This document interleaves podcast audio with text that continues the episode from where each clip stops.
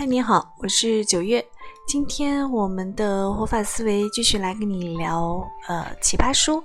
奇葩书最近的一期有一个哈佛的女博士詹青云的亮相，我们今天就从她的这个辩题开始。然后，如果你感兴趣的话呢，可以去看我公众号上的这个视频。对我有把这个呃他的辩论的实况给截取下来。呃，这次的辩题的题目是喜欢的工作低薪和啊不喜欢的工作高薪，你会选哪一个啊？这个辩题可能能击中很多人的心啊，应该可能也是九零后会比较喜欢的一个话题。那詹青云他的持方是嗯低薪的工作喜欢，他选这个。那坦白说呢，我觉得这个题目很简单粗暴，因为在我们真实的世界里面，你并不是简单的以喜欢或者不喜欢去来考虑问题的，啊，特别是在工作这个层面，否则的话呢，还要那么多职业规划专家、生涯咨询师干什么呢？对不对？呃，以喜欢不喜欢来考虑工作的取舍，恐怕只是有钱任性的人们才能拥有的一种思维方式吧。那么，这个辩题的意义何在呢？我觉得它是在提醒我们，对“喜欢”这个词来做定义。今天你喜欢的事情，未必过个月你还会喜欢；同样，不喜欢也是如此。说不定这个月让你痛恨无比的一些事情啊，明你就喜欢了。也未尝说不定，所以我非常赞同蔡康永所说的：“喜欢根本不能成为我们选择工作的理由，因为很可能你对‘喜欢’这个词你自己就认识的还不够清楚。”那第二，它能提醒我们什么呢？它也在提醒我们物质对人的心灵的那样一种消磨的力量。高晓松评价詹青云这一方的失败是说。因为他们总是在诗和远方的这一边来讲，可是诗和远方只有一种，而生活的苟苟且却有万千种。所以，对于普通大众而言，你在诗意和理想层面的说服，总是抵不过苟且生活的那样的现实。可是啊，虽然甄庆云他这一方输了，我觉得他本人的表现还是非常可圈可点的。然后我觉得我比较喜欢的是他提出的“喜欢的力量”这样一个点，来跟大家来具体说一说他这个点是如何论述的。他说，公司给你高薪，不只是想买你的时间，其实他更想买的是什么呢？是你的效率、你的创造力，而这些东西呢，是用钱逼不出来的，唯有喜欢可以带来。像乔布斯、扎克伯格这些人，他们提出改变世界的创意，是在他们没有富起来，但是很喜欢那件事情的时候。我们总是不断的在提倡天赋的力量、教育的力量、爹的力量，但是我们常常忽视了喜欢的力量，是喜欢带来创造，而创造最基，最终累积成财富。那么又是什么带来了喜欢呢？张金云认为，通常一件事他所擅长的，他才可能喜欢。他已经有了创造这个起点，但还不够。为什么人们会把一件喜欢的事情当做工作去做呢？常常是因为他觉得这件事情有价值。可是价值这件事情呢，也不一定适用价钱来衡量的啊。这个就是回到了他那个逻辑的起点。他会选择一份低薪但是喜欢的工作，所以由此看来，自我价值的意义感、自我优势的擅长之处呢，构成了詹青云他所说的喜欢的力量的来源。喜欢是什么呢？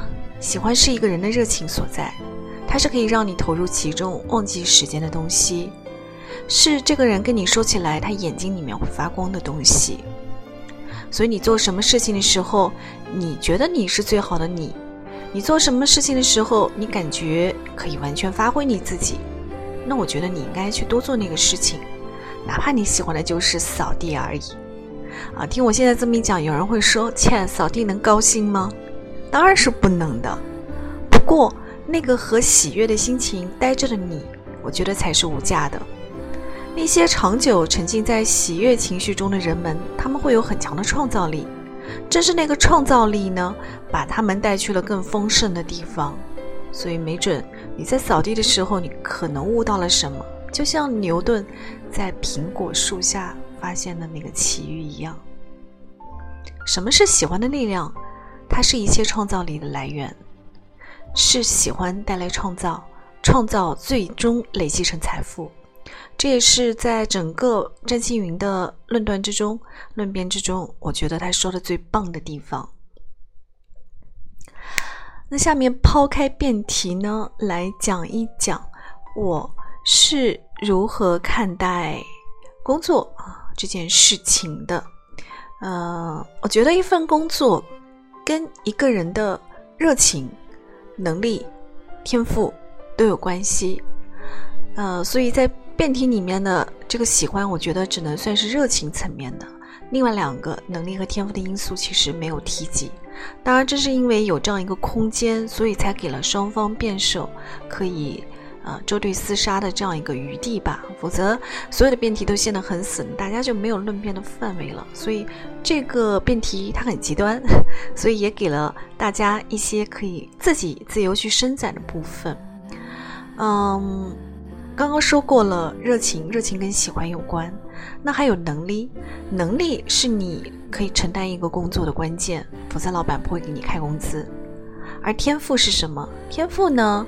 我个人觉得是一个性价比的考量，就是你天生可能就比另外一些人更适合做某一类型的工作。同样的事情，别人做八个小时，可能你用四个小时时间就可以轻松的完成了。热情啊，我们刚刚说的热情，这个跟喜欢直接关联的这样因素，它是你愿意投入其中，并且可以持续探索的事情。可能你不是很擅长，但是你就是很喜欢；可能你也很笨拙，但是你愿意为它花时间。所以，呃，在我这个公众号上，我草草的画了一个图啊，天赋、热情、能力，它们就像三个相交的圆圈，这三个圆圈。最重合的那个地方啊，可能才是真正适合你的地方。为什么呢？因为有的时候你对那个事情你有天赋，你未必喜欢；你喜欢的呢，你又未必有能力。那你没有能力，你自然就不能高兴了，对不对？所以有没有发现，那些担心喜欢那个东工作却不能高兴的人，其实是因为在那个事情上他们的热情指标特别高，但是。能力和天赋的指标比较低，所以他才会有了低薪的痛苦。而那些做着高薪工作却打心眼里不是很喜欢的人呢？他们能力指标很强，可能天赋指标也不错，但是热情的指标呢就低了一点。所以一直以来，我都认为一个好的适合人的工作是他天赋、能力、热情的三个因素的交交集处。能力呢，你是可以通过后天的努力去训练的。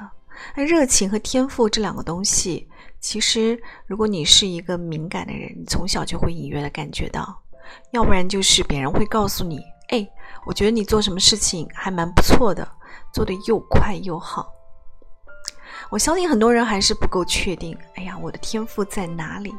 我的热情在哪里？我又该怎么找到这三者的交集呢？我现在觉得玛雅历算是其中的一个工具，但是请注意，我没有说它可以解决一切的工具，我只是说它是其中之一。在它的系统里面呢，可以比较直观的看到热情和天赋的层面，你可以把它当做一个了解你热情和天赋的工具。我觉得，如果每个人他都是以真正的天赋和热情去引领他工作的话呢？简直就是双倍创造力的这样一个源泉所在。如果他又不是一个特别懒的人，他愿意去每天的精进打磨自己的能力，又怎么不会带来物质层面的丰盛呢？所以如此看来，高薪却不喜欢，其实到有的时候是一个伪命题呢。可能也就不会存在我们今天关于这种两者如此对立的迷思了。啊，这是我看了最近的奇葩书我的一个感想，拿来跟你分享。嗯，如果你想知道自己的天赋和热情话，也可以到公众号的后台来找我做咨询。我是九月活法思维，到今天为止呢是第十七期。下个月的时候，哦，不是下个月，是下周的时候可能会停止，呃，差不多一个月的时间来进行一个内在的修整。等我想清楚了一些事情之后，我再来跟你。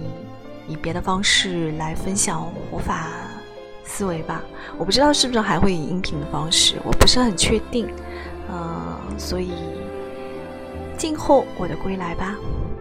祝你无论在世界的哪个角落都平安喜乐，晚安。